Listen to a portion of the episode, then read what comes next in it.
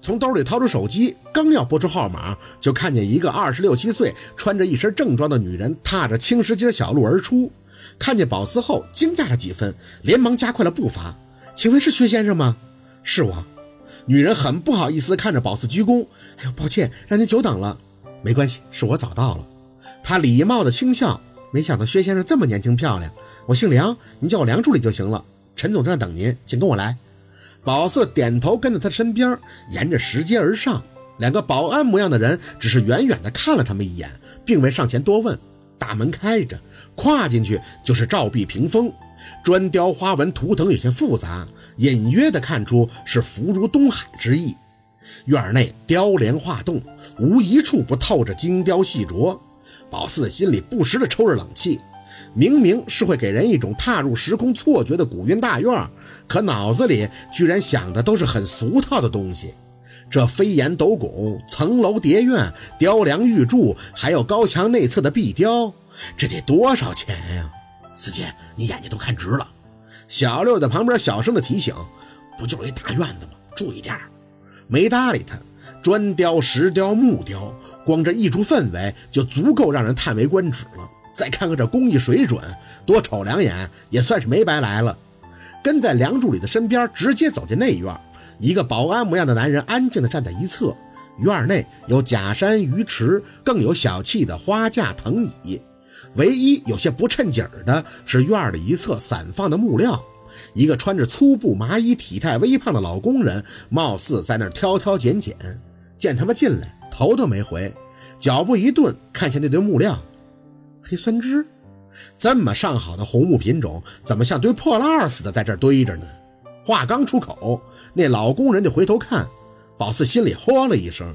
看年纪是五六十岁，灰发寸头，一双眼睛真是炯炯有神，方头大耳，未张嘴，气势上就已经压人三分。虽然穿的随意普通，但直觉告诉他，这个人绝不是他一开始认为的老工人。你认识？烟嗓，声音跟个低音炮似的，透着上了年岁后的浑浊戾气。宝四尽量忽视他打量的眉眼，大大方方的点头，认识。他哈的笑了一声，双手一背就走到了宝四身前。哈哈，我说那是紫檀，声音不提自高，透着一股说不出的豪迈爽朗。宝四微微的笑了笑，是啊，二者只是花纹相近，实则差别很大。酸枝的味道闻起来微酸，故因此而得名。而紫檀呢，则是散发着香气。再者说纹理，酸枝要粗大，紫檀纹理少，牛毛纹均匀密，稍加用心便可分辨。这些东西他十几岁都研究过了，再加上跟陆佩在一起后，还经常给他上课，受益很多，上个眼还是没问题的。哟呵，老工人笑了。哈哈哈哈行啊，年纪小的上来能跟我论一阵的，你是第二个，第二个，没想太多，看着他点头，想必您就是陈总吧？我，哈哈哈哈他哈哈又笑了一阵，我不是，我是他表舅舅，今儿啊，只是把院子借给他见客，怎么着？你就是他邀请那个什么先生？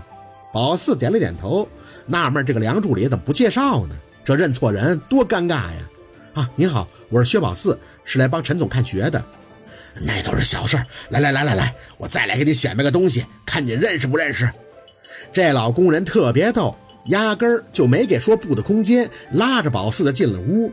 一室的古韵，点缀绿植，还没等宝四仔细看，这个老大爷就带着他进了一侧的茶室。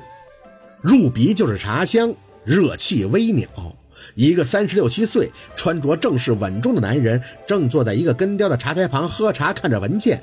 见宝四进来，还没等张口，那个老工人就不耐烦地挥挥手：“哎，你先等等，我这遇到明白人了，好好聊聊。”宝四都要懵了，不知道这啥情况。多宝阁、博古架，在陆佩那都见过，可上面摆放的古董不认识。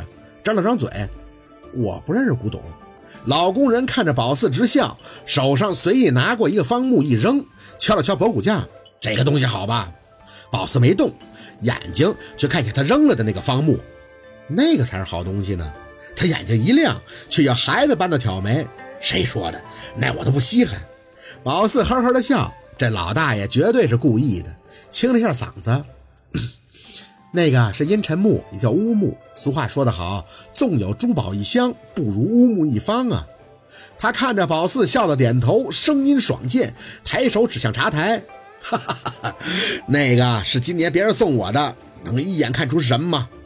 宝四走到了茶台旁边，伸手摸了摸，有些欣喜的点头：“这是金丝楠的。”妈呀，这大爷是干什么的？都是好东西。他点头：“怎么讲？水不侵，蚁不血，可经过千年都不腐不朽，是非常珍贵的优良木材，生长极为规律，属于大器晚成。冬天处置不良，夏天不热，品性温和，清幽娴静。”宝四是白话了一堆，把在陆佩那听过的词儿、能记住的都用上了。那个大爷是挺乐呵的，示意宝四坐下喝茶，慢慢聊，连带着看向那个真正的陈总。行啊，哪儿找的小先生？哎，对我心思啊。陈总看了宝四一眼，宝四还有些不好意思，赶忙起身打了声招呼：“啊，陈总你好，我是薛宝四。”哦，不用客气，请坐。陈总示意宝四坐好后，又看向那个老工人：“老舅。”我请人家来是给大哥看阴宅的，老大爷的眉头一紧。我知道，我就是问问谁给你介绍的这位女先生啊？陈总扫了宝四一眼，清了清嗓子，啊，是温家的兄弟。老大还是老二？老大爷说话丝毫不吝什么，直来直往的，真性情的厉害。肯定不能是温家老小子，这女娃娃在他身边就没个好。文明啊！陈总还只是点了一下头，老头子却哼了一声。得了吧，那就是个崇洋媚外的货，有事儿不都得找国外的吗？表舅，您这……陈总的脸上有几分尴尬，轻着声小心的解释：“啊，就是温总，前段时间他们家不是出点事儿吗？就是这位女先生给解决的，所以呢，我就请来了。”老头子大咧咧的喝了口茶，转脸看上宝四，却心里明亮的笑了一下，弄得他心里一激灵，感觉这老头子什么都看明白了似的。想不到啊，这女娃娃是挺厉害的。最起码能瞅明白他们家这闹的是什么事儿，不简单呀。他没说透，但潜台词明白了。他知道是有人当初给宝四支了招，否则站在先生的角度，很容易就跟廖黄两位大师一样进了某种误区。